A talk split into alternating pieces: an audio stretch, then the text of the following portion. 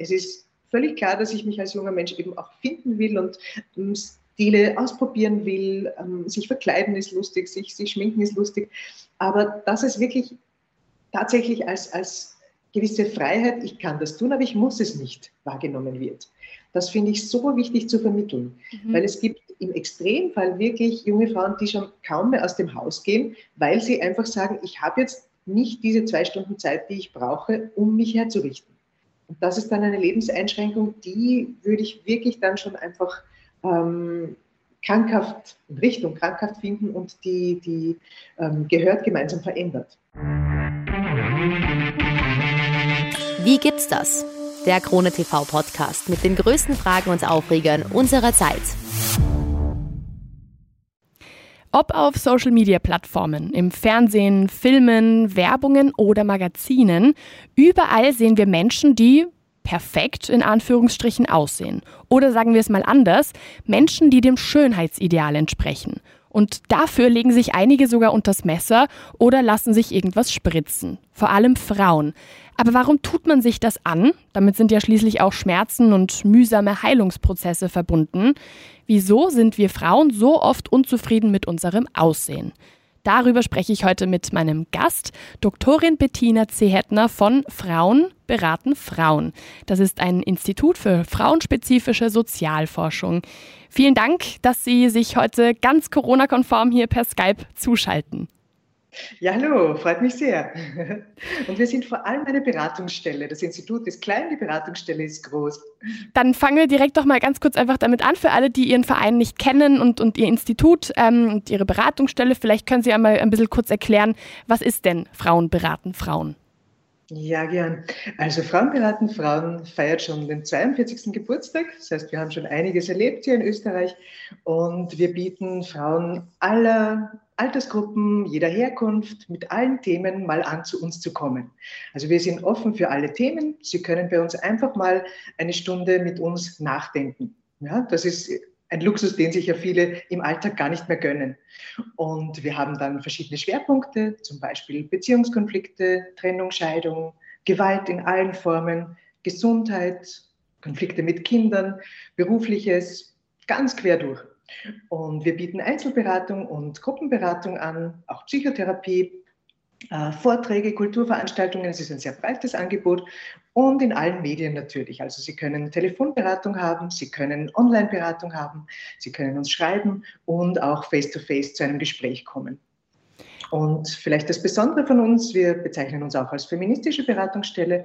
Das heißt, wir schauen auch, was sind denn so die gesellschaftlichen Bedingungen, in denen Frauen heute leben. Und Sie haben es ja schon anmoderiert, es ist ein ziemlicher Druck auf Frauen. Ja, warum sollen Frauen immer schön aussehen? Warum sollen Frauen immer noch mehr leisten? All das sind Themen in unseren Beratungsgesprächen.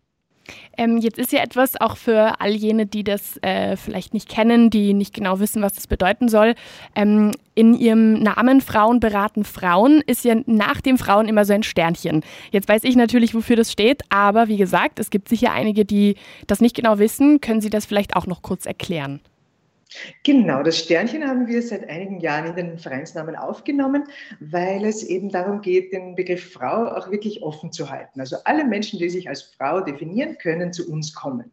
Das mag vielleicht ein bisschen exotisch klingen für manche, die sich mit dem Thema noch nicht so befasst haben, soll niemanden stören, also auch völlig sich als ganz klassisch, konventionell weiblich empfindende herzlich willkommen, aber eben genauso diejenigen, die sagen, naja, eigentlich als Frau, mh, hm, also entweder ich habe Probleme mit dem Begriff Frau, wie er jetzt verwendet wird, oder umgekehrt, ich habe eigentlich einen Körper, der nicht als weiblich gesehen wird, aber ich fühle mich als Frau. All diese Personen sind willkommen bei uns. Darum das Sternchen und diese Vielfalt an Möglichkeiten, Frau sein zu leben, aufzuzeigen. Ja, finde ich super. ähm, ja. Steigen wir vielleicht mal direkt in unsere heutige, sage ich jetzt mal, Hauptfrage ein. Es ist ja wirklich so, dass ähm, vor allem Stars ist ja echt so ein bisschen vormachen und wir ziehen dann nach, wenn dann auf einmal die Nase schmaler wird, die Lippen größer, vielleicht wird sogar der Hintern aufgepumpt oder irgendwie die, der Bauch oder die Taille irgendwas verändert. Wieso tun wir uns das alles an? Warum verändern wir uns wirklich auch so, dass wir uns unters Messer legen würden? Das ist wirklich die spannende Frage, weil ja mir vorkommt, dass nicht unbedingt dieser Schönheitsbegriff einheitlich ist. Also der verändert sich ja auch recht schnell. Also gerade wenn Sie sagen, den Hintern aufspritzen, aufpolstern mit Fett, das ist ja ganz eine spannende Entwicklung. Ja. Ähm, noch in meiner Jugend war schlank, schlank, schlank das Ding. Und jetzt ist eher so wirklich sehr weibliche, kurvige Formen, was ich auch sehr gut finde. Aber die Tatsache ist ja, das ändert sich laufend. Und wieso gehen wir eigentlich nicht viel mehr von einem ganz individuellen Schönheitsbegriff aus, äh, dass wirklich jede Person für sich schaut, wie finde ich mich schön, begehrenswert, attraktiv, wie fühle ich mich wohl. Aber es ist anscheinend diese Anerkennung durch Normentsprechung schon was recht Verführerisches gerade Menschen, die noch auf der Suche sind, so wo komme ich gut an, wie komme ich gut an, ähm, fallen da, denke ich, meiner Ansicht nach recht gern auf diese vorgegebenen Schablonen herein. Und ich sage jetzt bewusst hereinfallen, weil ich auch die Erfahrung gemacht habe, dass das nicht unbedingt dann tatsächlich glücklich macht, auch wenn ich mich diese Schablone mühsam mit viel Arbeit, mit viel Training, Leistung, Disziplin, Diät und womöglich sogar Operation annähere. Manchmal ist ganz was anderes dahinter. Eben zum Beispiel, ich fühle mich in meinem Körper nicht wirklich wohl oder ich habe nicht wirklich so befriedigende Beziehungen. Ich habe das Gefühl, ich werde nicht gehört, ich, ich kriege eben die Anerkennung nicht, die ich gerne möchte. Und in der Beratung gibt es eben die Möglichkeit, das rundum als Ganzes zu besprechen. Nicht nur, welche Möglichkeiten die Nase zu verschlanken gibt, sondern was liegt denn alles dahinter? Wie geht es mir insgesamt mit meinem Leben, mit meinen Beziehungen, meinen Freunden, Freundinnen, Family, Arbeit, Bildung, Job, alles. Und oft stellt sich halt dann heraus, dass die Nase jetzt nicht unbedingt so das Kernthema ist. Und viele Frauen, die das besprechen wollten, haben dann auch erstmal von einer Operation abgesehen und haben sich anderen Dingen zugewendet.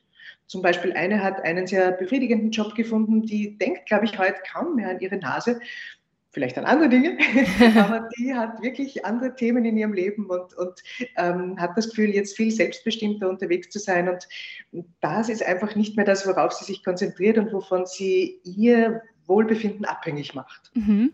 Ja, Sie haben es ja schon gesagt, ähm, gerade diese ganzen Schönheitsideale, die verändern sich ja auch laufend. Das ist irgendwie, wenn ich mich so an meine, sag ich jetzt mal, Kindheit erinnere, die ist nicht ganz so lange her, aber ist trotzdem schon ein paar Jährchen. Und mhm. da weiß ich schon noch, dass es einfach sehr, sehr wichtig war, irgendwie in den Magazinen einfach die Models irgendwie, dass das so ganz, ganz schlanke, ähm, ganz, ganz dünne äh, Frauen waren. Und auf einmal hat sich das dann eben umgeschlagen und dann war diese was man so ein bisschen kennt als Kardashian-Figur, also von ja. diesen ganzen äh, Kim Kardashians und äh, wie sie alle heißen und das eben diese, wie so ein bisschen wie so eine Sanduhr aufgebaut auf einmal. Aber warum kann, also wie kommt es denn dazu, dass wir tatsächlich einfach nie zufrieden sind mit dem, was wir gerade haben? Weil wenn dann zum Beispiel gerade ein, ähm, keine Ahnung, eine Frau sich irgendwie von so einem Modemagazin irgendwie das ein bisschen abgeschaut hat und dann irgendwie auch so eine ganz schlanke Figur hatte und so. Und dann auf einmal ist es ein komplett anderer Trend und dann möchte sie sich dem auch anpassen. Wieso, wieso machen wir das? Ja, warum machen wir das wirklich?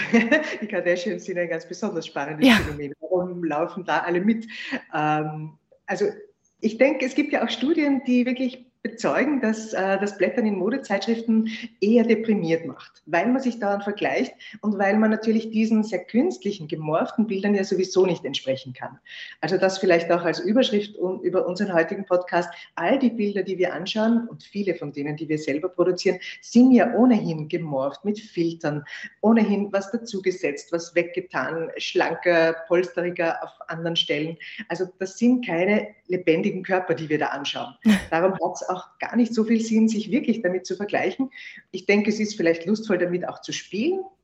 Aber jetzt wirklich das Messer anzusetzen, das ist dann schon mal ein Schritt, den würde ich mir sehr, sehr gut überlegen und eben vielleicht mit einem Beratungsgespräch vorher auch.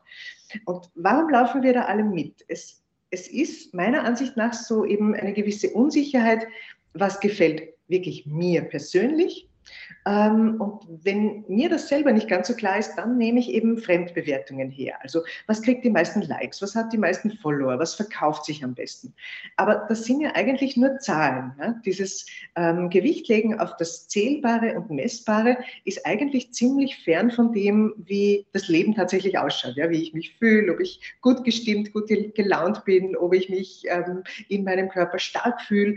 Also was vermag mein Körper, was kann mein Körper, ist eigentlich die viel spannendere Frage als, wie schaut denn der in einem Post auf Instagram aus? Mhm. Ich habe eine junge Klientin, die fasziniert mich sehr, die erzählt mir immer, auf meinem Instagram-Account schaue ich immer so glücklich und so schön aus, aber in Wirklichkeit bin ich gar nicht so. Warum ist das so? Und dann sprechen wir eben darüber, ja, du hast coole Fotos gepostet und die schauen wow aus, aber eigentlich fühlt sie sich gar nicht so toll. Und was könnte man damit machen? Sie hat schon überlegt, eben eine, eine Instagram-Detox, nennt sie das, zu machen, zwei Wochen wegzukommen davon. Das hat ihr ziemlich gut getan und sie ist dann mit einem ganz anderen Blick wieder reingegangen. Sie hat auch eine Serie veröffentlicht, wo sie tatsächlich sich so zeigt, wie sie sich wirklich fühlt. Das sind dann einfach etwas traurigere Posts und eben nicht diese geschönten. Da hat sie auch ziemlich viele Likes dafür gekriegt. Aber ganz grundsätzlich eben, vielleicht könnte man gemeinsam in Frage stellen, was dieses Zählen und dieses allein Sichtbare und Messbare überhaupt bedeutet. Mhm. Wie es ziemlich befreiend sein kann, die Waage wegzuschmeißen, kann es total befreiend sein, auf diesen Fetischismus von Zahlen und Messbarem auch mal zu verzichten. Einfach mal auszuprobieren. Ja, ich finde es ja ganz spannend. Instagram hat ja vor hm, ich würde sagen, es ist schon ein paar Monate her, ähm, hat er diese Option irgendwie angefangen anzubieten, dass man, wenn man halt ähm, irgendwie im Feed irgendwie zum Beispiel so rumscrollt, wie man das nennt, auf Instagram, dass man dann zum Beispiel bei den ganzen äh, Beiträgen, dass man dann nicht sieht, wie viele Menschen das geliked haben, sondern man sieht einfach nur, dass es Menschen geliked haben. So. Und ähm, wenn man auch draufklickt, dann und dann, dann kann man es natürlich sich ungefähr äh, überlegen, weil man dann weiß, wenn man runtergeht und man muss ganz lange sich runterbewegen, dann werden das schon ganz viele Leute sein. Aber es gibt eben mhm. keine spezifische Zahl mehr. Und ich finde das eigentlich sehr, sehr cool, dieses, ähm, hm, wie soll man das nennen, Feature oder keine Ahnung, diese, diese, diesen, diesen neuen, diese neue Option, die es da gibt. Mhm, das finde ich sehr spannend, weil das wird eher eben Wert auf Qualität legen, kommt mir vor, falls man das so nennen kann, ja, aber nicht so eben die Quantität, uh, das hat jetzt 250 Likes und nicht 240 nur, sondern das wird gemocht, ja. ja. Und ähm, eben zur Qualität, also die eigene Befindlichkeit tatsächlich stärker in den Fokus zu rücken, das ist ja ganz schön schwer in den sozialen Medien, ja. weil da geht es eben vor allem um Bilder, gerade halt noch um Videos, aber primär eben um Sichtbare. Und darum probiere ich eben so gern mit meinen ratsuchenden Frauen auch eine Zeit lang ohne dieses ganze Bilderzeug aus, weil sie dann manchmal eben schon mehr zu dem kommen, wie spüre ich mich. Ja, ähm, das ist ein, eine ziemliche Veränderung in der letzten Zeit, dass einfach das Visuelle so stark wirkt. Ja, es hat immer schon stark gewirkt, klar, mit Werbung und anderen Medien und Fernsehen und Zeitschriften. Aber extrem ist es natürlich geworden durch diese permanente ähm, Beschallung mit, mit den Bildern. Und da ein bisschen Abstand zu kriegen oder vielleicht eben auch wirklich eigenwilligere Bilder zu posten. Das finde ich auch immer eine sehr feine Idee, weil ich muss mich nicht anpassen. Ja? Ich muss mich überhaupt keinem Trend anpassen. Ich muss mich auch nicht dauernd selbst verbessern, wirklich nicht. Das ist vielleicht so ein Gebot, das manche verinnerlicht haben, aber es muss echt nicht sein. Das stimmt, das ist auch so ein ziemlicher Trend irgendwie, dass, dass man permanent, gerade auch zum Anfang des Jahres, wo wir uns jetzt gerade noch befinden, ähm, also ich finde ja im Jänner kann man generell sagen, ist es noch das Anfang des, der Anfang des Jahres, ähm, da, da, hat, da hat irgendwie jeder so ein bisschen diesen Drang, so, ah, ich muss jetzt was Tolles aus mir machen, was Neues aus mir machen. Ich muss irgendwie alles verändern, was ich bisher getan habe und wie ich bisher gelebt habe und meine kompletten, gefühlt mein komplettes Leben irgendwie ummünzen. Und das ähm, postet dann auch jeder und sagt dann so, ah, ich habe jetzt ganz viele Sachen vorgenommen und so. Und die, die sich dann irgendwie nichts vorgenommen haben, und das, da kann ich zum Beispiel von mir jetzt selber sprechen, und die dann da sitzen und sich denken, ich habe eigentlich jetzt keine großen Pläne gehabt für dieses Jahr. Da kommt man sich dann schon ein bisschen komisch vor. Dann denkt man sich schon, aha, warum? Also habe ich etwa keine großen Ziele oder woran liegt es? Also das, ähm, das ist mir schon auch sehr stark aufgefallen in den, in den letzten Jahren, dass das einfach in, dadurch, dass viele Leute es posten, dass es dann irgendwie noch mal größer wird gefühlt. Ja, kann ich gut nachvollziehen. Ich habe mir auch wirklich nichts vorgenommen. das kommt, das Leben kommt ja ohnehin daher und es gibt dann ohnehin viele Pläne und Projekte. Aber ich finde das auch immer sehr lustig, dieses sich völlig umkrempeln. Ja. ja, weil erfahrungsgemäß natürlich, wir ändern immer wieder mal Teile in unserem Leben oder an uns und Verhaltensweisen, aber ganz grundsätzlich bleiben wir schon die Personen, die wir sind und das ist ja auch gut so. Ja. Und äh, so, so wichtig ich das finde, also dieses ähm, sich verändern wollen hat was ganz ähm, ähm, Wichtiges. Es, es, hat auch mit Freiheit zu tun und auch das ist wirklich oft Thema in der Beratung. Aber es soll eben kein Zwang sein. Ja? Ich muss mich nicht jeden Jänner neu entwerfen neue ähm, Leistungsdisziplinvorsätze schaffen. Das, ja. das ist nicht notwendig. Vielleicht mag ich dieses Jahr mal mehr in Ruhe irgendwas genießen. Wäre auch ein netter Vorsatz und muss dann eben gar nicht so ein Vorsatz sein, sondern kann sich vielleicht entwickeln, wenn ich ein bisschen Abstand nehme von diesem dauernd müssen. Ja, vor allem also ist es ja, ja. ja. so ein bisschen liebevoll und großzügig mit sich umgehen, das, das ähm, finde ich auch immer eine feine Sache, wenn wir das gemeinsam in der Beratung entwickeln. Ja. Weil gerade Frauen oft extrem streng mit sich sind. Ja? Und die Gesellschaft ist ohnehin streng genug mit uns, müssen wir nicht selber auch noch sein. Also da würde ich wirklich für Solidarität miteinander plädieren, dass, dass wir wirklich da auch mal ja, Großzügigkeit walten lassen. Das stimmt, das stimmt. Und es ist ja auch im Grunde genommen nicht mal wirklich realistisch, wenn man sich jetzt vornimmt, von einem Monat auf den anderen auf einmal ganz viel Sport machen, gesund essen, jeden Tag zwei Liter Wasser trinken, jeden Tag äh, mindestens acht Stunden schlafen. Wenn man es vorher nicht gemacht hat, dann wird das ja auch nicht von einem Moment auf den anderen passieren. Also so wirklich realistisch ja. ist das ja auch nicht. Und wenn es passiert, dann ist es wahrscheinlich nach zwei Monaten auch schon wieder vorbei, wenn man das so, sag ich jetzt mal, brutal irgendwie von einer Sekunde auf die anderen sich vornimmt. Genau, es sind ja oft eher so organische Entwicklungen, so Step by Step, die dann auch nachhaltig sind. Und genau. wenn sich wer wohlfühlt damit, ganz, ganz fein, aber eben ich würde sagen, keine, keine fremden Ansprüche, die für einen selber nicht passen, entwickeln. Ja, jeder Körper ist anders und mm, jeden macht was anderes glücklich. Und wenn ich nicht laufen will, dann laufe ich auch nicht. Ja. ich finde das, was, was mir gut tut und was, was mir Freude macht, das finde ich ein gutes Ziel, auch in der Beratung. Mhm.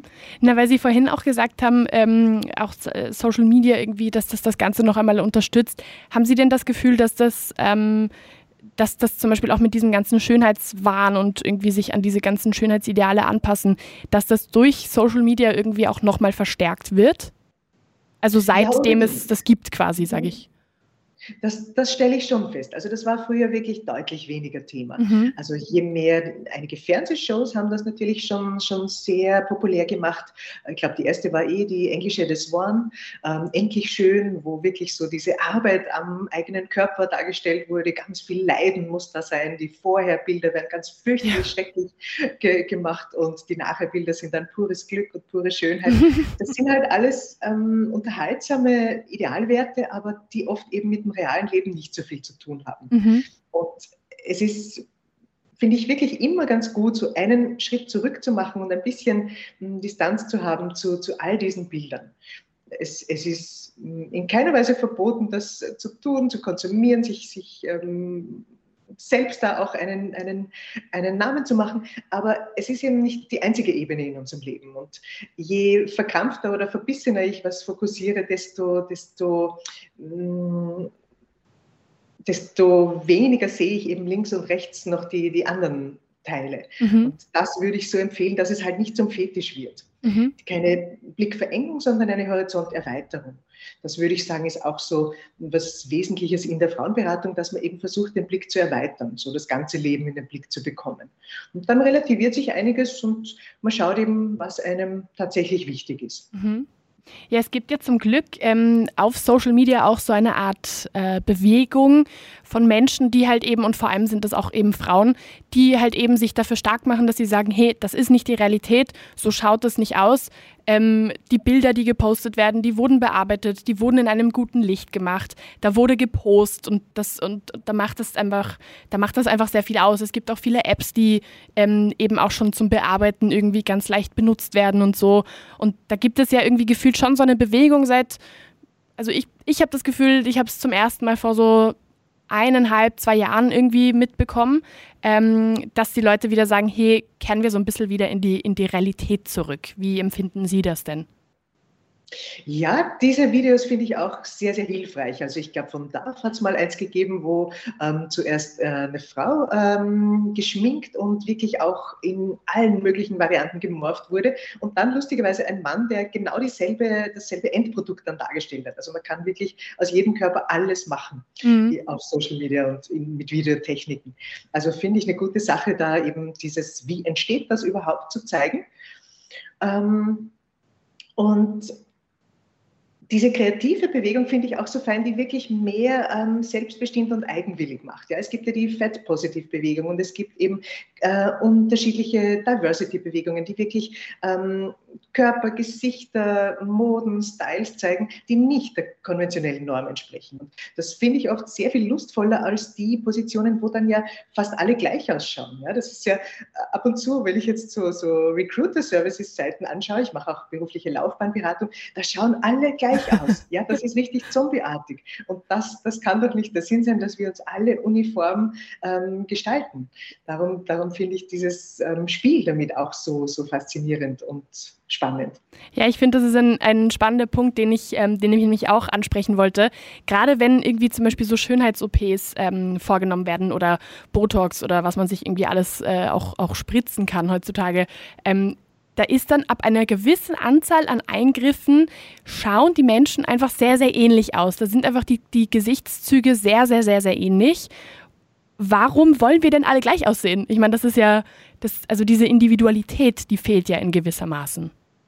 Ja, ganz oft. Und ähm, sogenannte Schönheitschirurgen oder kosmetische Chirurgen haben ja auch tatsächlich solche Schablonen, ja, mittlerweile am Computer natürlich, wo man dann genau äh, diese Normmaße erreichen kann. Und warum wollen wir das erreichen? Ich glaube, es ist so eine Idealvorstellung, dass wir die Idee hätten, das wäre dann perfekte Schönheit. Auch in der Philosophiegeschichte gibt es da Beispiele dafür.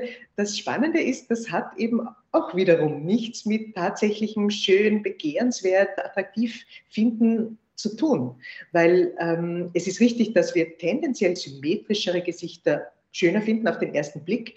Aber jede von uns wird feststellen, wenn sie im Kontakt mit Menschen ist, dann sind oft ganz andere Dinge attraktiv, begehrenswert, erotisch. Das sind Blicke, das sind, wie sich jemand bewegt, die Hände. Also ganz, ganz viele Kriterien unterschiedlichster Art im Zusammenspiel zwischen zwei Personen kommen da zur Geltung.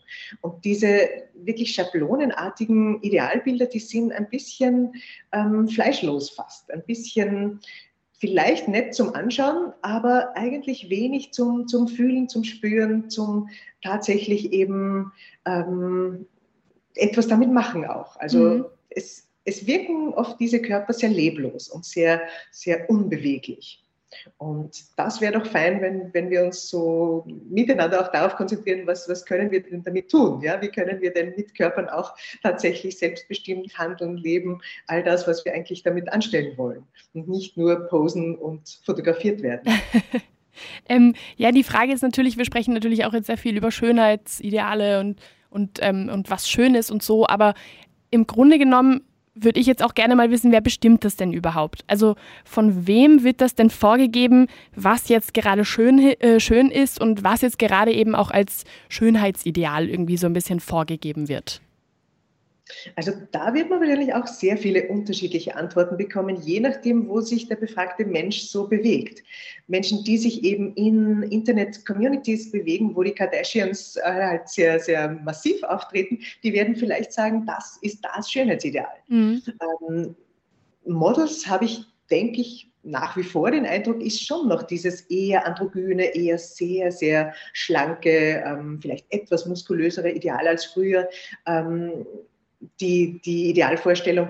Und dann gibt es wieder Communities, wo, wo das ganz abgelehnt wird und wo sehr füllige Formen, ja, sehr, sehr eben mit viel Fleisch und mit, mit viel ähm, Lust und, und ähm, ganz, ganz andere Standards auch. Ja. Also es, es kommt wirklich darauf an, wo sich die Menschen bewegen, welche Bilder sie für sich übernehmen. Das individuelle Schönheitsideal ist ja, glaube ich, nochmal ein bisschen ein anderes als das, was in einer Kultur als schön gilt in Kulturen, wo zum Beispiel ähm, nicht so der Wohlstand herrscht, ist klarerweise das Schönheitsideal ein sehr viel wohlgenährterer Körper. Also je, je fülliger, je mehr Bauch, je mehr Hintern, desto besser. Auch klar, weil das dann dort der Luxus ist. Mhm. Also es hat ein bisschen auch damit zu tun, wie Sie zuerst sagten, man will ein bisschen das, was man nicht hat. Und das ist an sich, glaube ich, so eine grundmenschliche Strebung, sich weiterzuentwickeln. Das würde ich gar nicht als schlecht empfinden. Aber es soll eben nicht als Zwang oder als Fremdbestimmung rüberkommen. Wenn ich mich dorthin entwickeln will, fein, aber nicht, weil es eben Social Media als jetzt den angesagten Trend empfinden oder weil es mein Freund sagt, das wäre doch so schön für dich oder weil es irgendeine andere ähm, Norm gibt, die, die mir das vorschreiben will. Also so ein bisschen Mut zur Widerständigkeit und zum Suchen nach dem eigenen, was eben mein Schönes ist, fände ich fein. Und ähm, jetzt, jetzt haben wir natürlich auch recht oft irgendwie darüber gesprochen, dass das irgendwie halt eben Frauen auch besonders machen. Kann man denn wirklich sagen, dass sich Frauen auch einfach wirklich öfter solchen Eingriffen generell, sei es eben sich was spritzen, sich was äh, schneiden, wie auch immer, welche, welche OPs es dann auch wirklich gibt, kann man sagen, dass es Frauen einfach auch öfter ähm, tun als Männer? Deutlich, ganz, ganz deutlich viel. Also ich habe jetzt keine aktuellen Zahlen, aber die letzte Zahl, die ich äh, gehört habe, war ähm, sogar über 90 Prozent Eingriffe bei Frauen. So viel, ähm, okay. Es ist schon extrem, weil es ja bei den, vielleicht ist es jetzt ein bisschen heftiger Vergleich, aber bei den Essstörungen ähnlich ist. Auch die betrifft ja zu fast ausschließlich Frauen. Männer holen auf, Burschen und Männer, das ist auch eine traurige Sache für Männlichkeitsbild, aber es ist nach wie vor schon ein Frauending, weil eben weibliche Körper in unserer Kultur als die angeblickten, die Objekte, die auch die Sexobjekte, auch die Objekte, die was verkaufen sollen, in der Werbung als solche wirken sollen, gezeigt werden. Mhm. Also der Blick traditionell in unserer Kultur ist schon ein eher männlicher, symbolisch männlicher, auf Körper, die angeblickt werden, traditionell eher weiblich. Also wenn ich ins Museum gehe, sehe ich wahrscheinlich ähm, 99 ziemlich nackte weibliche Körper und vielleicht einen männlichen. Und das wird sich, glaube ich, ändern. Das finde ich auch eine gute Sache, wenn, wenn sich das verändert. Aber es ändert sich ziemlich langsam. Die Populärkultur ist da eh am, am schnellsten dran, glaube ich, die dann eben tatsächlich auch Männern zumutet, in irgendwelche Schönheitskategorien zu passen, Dennoch habe ich den Eindruck, ist das nicht so identitätsbestimmend. Mhm. Ja, also für, für Männer ist schon auch eben zum Beispiel, was stelle ich beruflich dar, ein, ein Mehrwert als wie, wie fest schaue ich aus. Manchmal ist es verknüpft, meist aber eher nicht. Und für Frauen gilt dann schon eher eben, ist sie wirklich schön und ist sie in einer funktionierenden Beziehung. Ja, dieses Beziehungsding ist ja für Frauen auch nach wie vor deutlich höher gesetzt als für Männer. Und auch das muss überhaupt nicht sein. Also wir alle wollen in irgendeiner Form Beziehungen leben, in unterschiedlichster Art. Und es muss nicht so sein, dass das eben in symbolisch weiblich, symbolisch männlich aufgeteilt wird. Es ist ja die Vielfalt dazwischen, die spannende. Mhm. Ja, absolut, absolut. Ähm, was ich jetzt, was ich jetzt natürlich auch noch, ich weiß nicht, ob Sie da jetzt ähm, sich in dem Bereich irgendwie auskennen, aber was ich natürlich auch sehr spannend finde, wenn wir jetzt halt eben bei den Frauen bleiben, ähm, die sich halt eben solchen Eingriffen unterziehen würden oder es vielleicht schon gemacht haben oder es planen zu tun, da gibt es ja schon auch richtige ähm, Risiken. Also gerade wenn das wirklich auch über das, ähm, sage ich jetzt mal, Botox-Spritzen hinausgeht und wirklich äh, Brustvergrößerung oder wirklich Sachen, die wirklich ein, ein ziemlicher Eingriff sind und wo dann eben auch Schmerzen, äh, viel Geld und eben auch so ein ganz mühsamer Heilungsprozess irgendwie ähm, mit verbunden ist warum geht man denn sowas dann noch ein? Also man weiß das ja vorher und, und die Ärztinnen sind ja eigentlich auch verpflichtet, eben darüber zu informieren, was die Kosten sind und vor allem auch, dass es halt auch mit Schmerzen verbunden ist und so. Wieso ist das, wieso hält uns das nicht ab? Ja, es gibt ja diesen ziemlich schlimmen Satz, Schönheit muss leiden. Der scheint, glaube ich, gerade bei Frauen recht internalisiert zu sein. Also diese Idee, wenn ich für etwas leide, dann wird das auch ein Erfolg, dann wird dann auch dieser wunschgemäße Idealkörper Wirklichkeit. Ähm, bezweifle ich sehr, weil genau wie Sie sagen, diese Risiken, die, die sind wirklich nicht zu unterschätzen. Es ist extrem schwierig, dafür Zahlen zu bekommen, weil das natürlich keine offiziellen Statistiken sind und jeder kosmetische Chirurg das auch nicht gerne raus ausgibt. Aber es gibt ziemlich viele negative Nachwirkungen. Also Taubheitsgefühle sind da noch das Mindeste. Ähm, Schmerzen, die fast nicht mehr weggehen, die sogar wieder stärker werden können, sind häufig. Und natürlich verrutschende Implantate, auslaufende Implantate. Manche Studien behaupten sogar einen Zusammenhang mit ähm, krebserregenden Implantaten. Ich glaube, ein, ähm, eine bestimmte Materialart wurde sogar zurückgerufen und haben die Frauen sehr viel Entschädigung bekommen dafür, die sich die implantieren haben lassen, äh, weil es eben tatsächlich Gesundheitsschäden gab.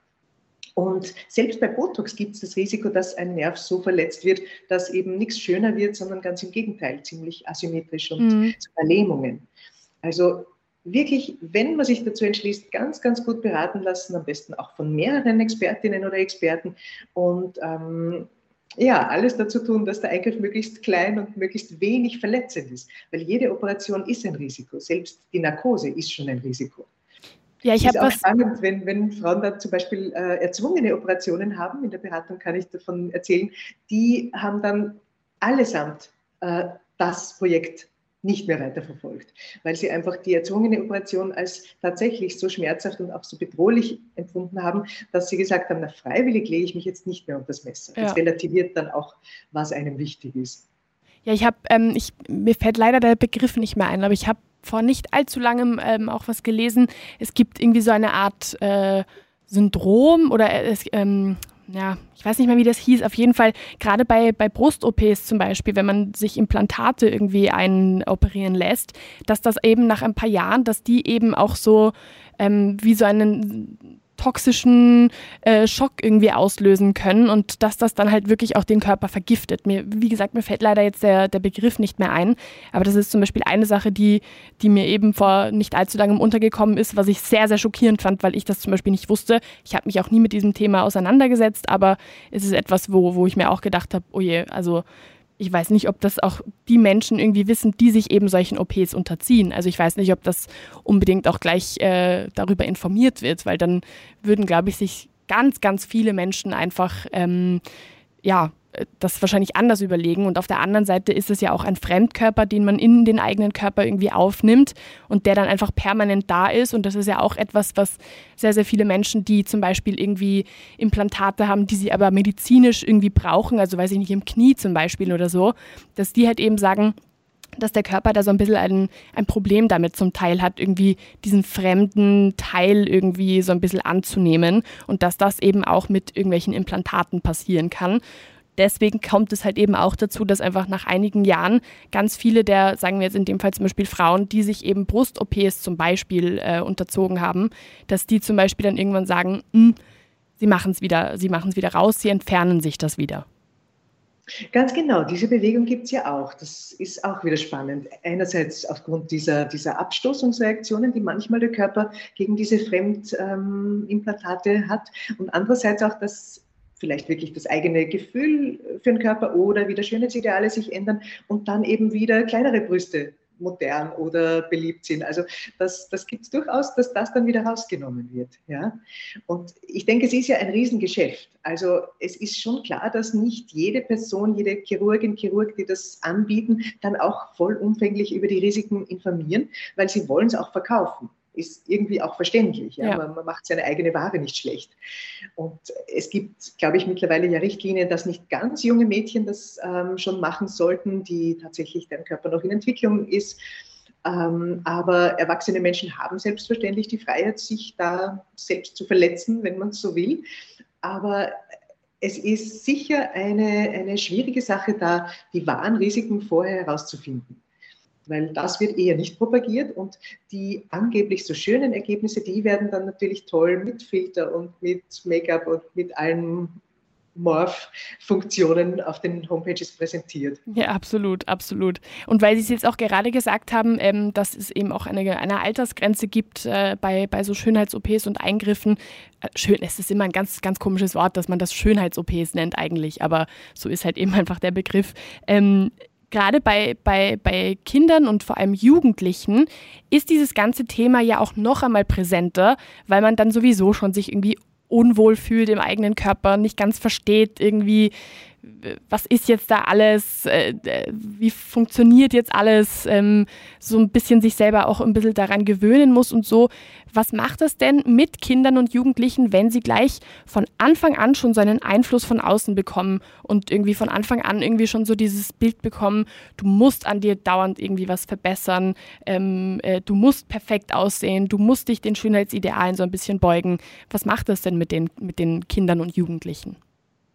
Ja, das macht ziemlichen Stress. Also ich glaube, wir sind da gerade in, in wirklich einer negativ ähm, bezeichnet Hochphase des Drucks, ähm, dass wirklich Kinder und Jugendliche das heute massiv mitkriegen. Ja? Einfach weil auch schon die Eltern ununterbrochen diese Bilder konsumieren und die Kinder und Jugendlichen das dann natürlich auch als normal empfinden, dass man das dauernd macht. Ich hoffe sehr, dass sich, wenn sich das wieder ein bisschen ähm, quasi normalisiert, auch wieder abebbt, dieser Effekt, und das noch deutlicher wird, das ist ein Spiel, das Ganze, und das sind eben vor allem künstliche Bilder, und ich muss die auch nicht alle ernst nehmen, und ich muss denen auch nicht entsprechen. Aber jetzt kommt mir vor, von dem, was ich von jungen Klientinnen höre, ist es schon sehr extrem. Mit diesem, genau wie Sie es schon angesprochen haben, diesem wirklich extrem schmerzhaften Perfektionismus. Ja? Nichts ist gut genug. Ja? Die ähm, trainieren zwei Stunden jeden Tag, die laufen, die äh, machen Krafttraining, die ähm, schminken sich in der Früh eine halbe Stunde, die ähm, machen äh, wüste Haarentfernungsaktionen, die ähm, machen rundum wirklich ganz, ganz, ganz, ganz, ganz viel, um ihr Aussehen zu verändern. Und trotzdem haben sie das Gefühl, sie sind nie genug.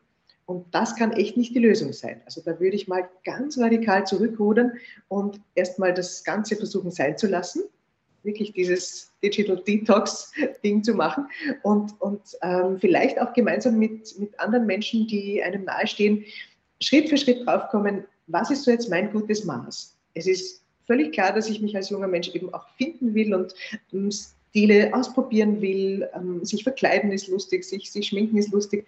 Aber dass es wirklich tatsächlich als, als gewisse Freiheit, ich kann das tun, aber ich muss es nicht, wahrgenommen wird. Das finde ich so wichtig zu vermitteln, mhm. weil es gibt im Extremfall wirklich junge Frauen, die schon kaum mehr aus dem Haus gehen, weil sie einfach sagen, ich habe jetzt nicht diese zwei Stunden Zeit, die ich brauche, um mich herzurichten. Und das ist dann eine Lebenseinschränkung, die würde ich wirklich dann schon einfach ähm, krankhaft, Richtung krankhaft finden und die, die ähm, gehört gemeinsam verändert.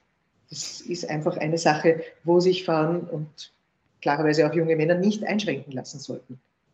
Jetzt ähm, sprechen wir natürlich auch recht negativ irgendwie über diese, über diese Ideale, diesen Wahn, diesen Druck und so weiter.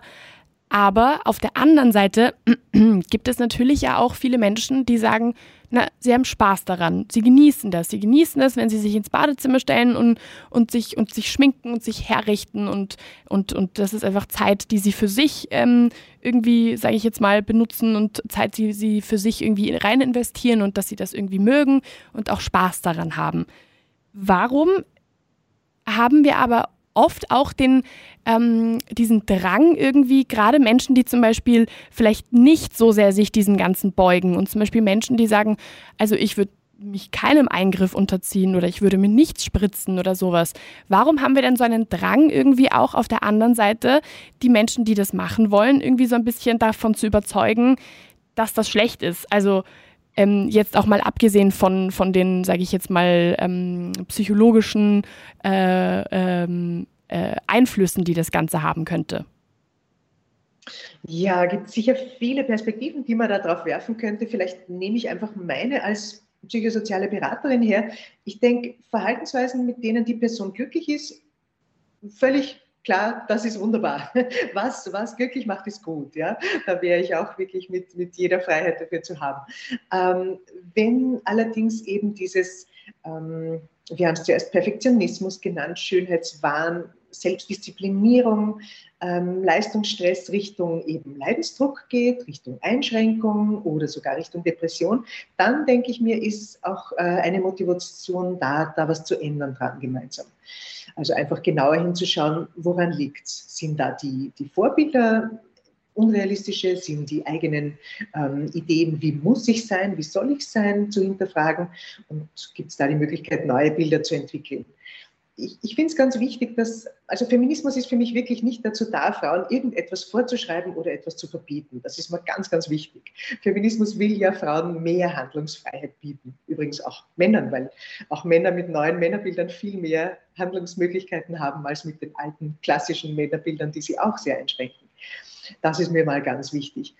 Ähm, wie dieses Glücklichsein zu erreichen ist, ist wie gesagt so unterschiedlich. Ja? Und, und gerade junge Menschen sind da auf der Suche oder nach ähm, einschneidenden Lebensveränderungen, nach Trennungsphasen, nach Jobverlust, ist man da einfach auch neu auf der Suche. Und der Körper kann eben eine Möglichkeit sein, da wieder ein bisschen das Gefühl zu bekommen, ich habe Kontrolle über mein Leben. Den kann ich gestalten, den kann ich formen.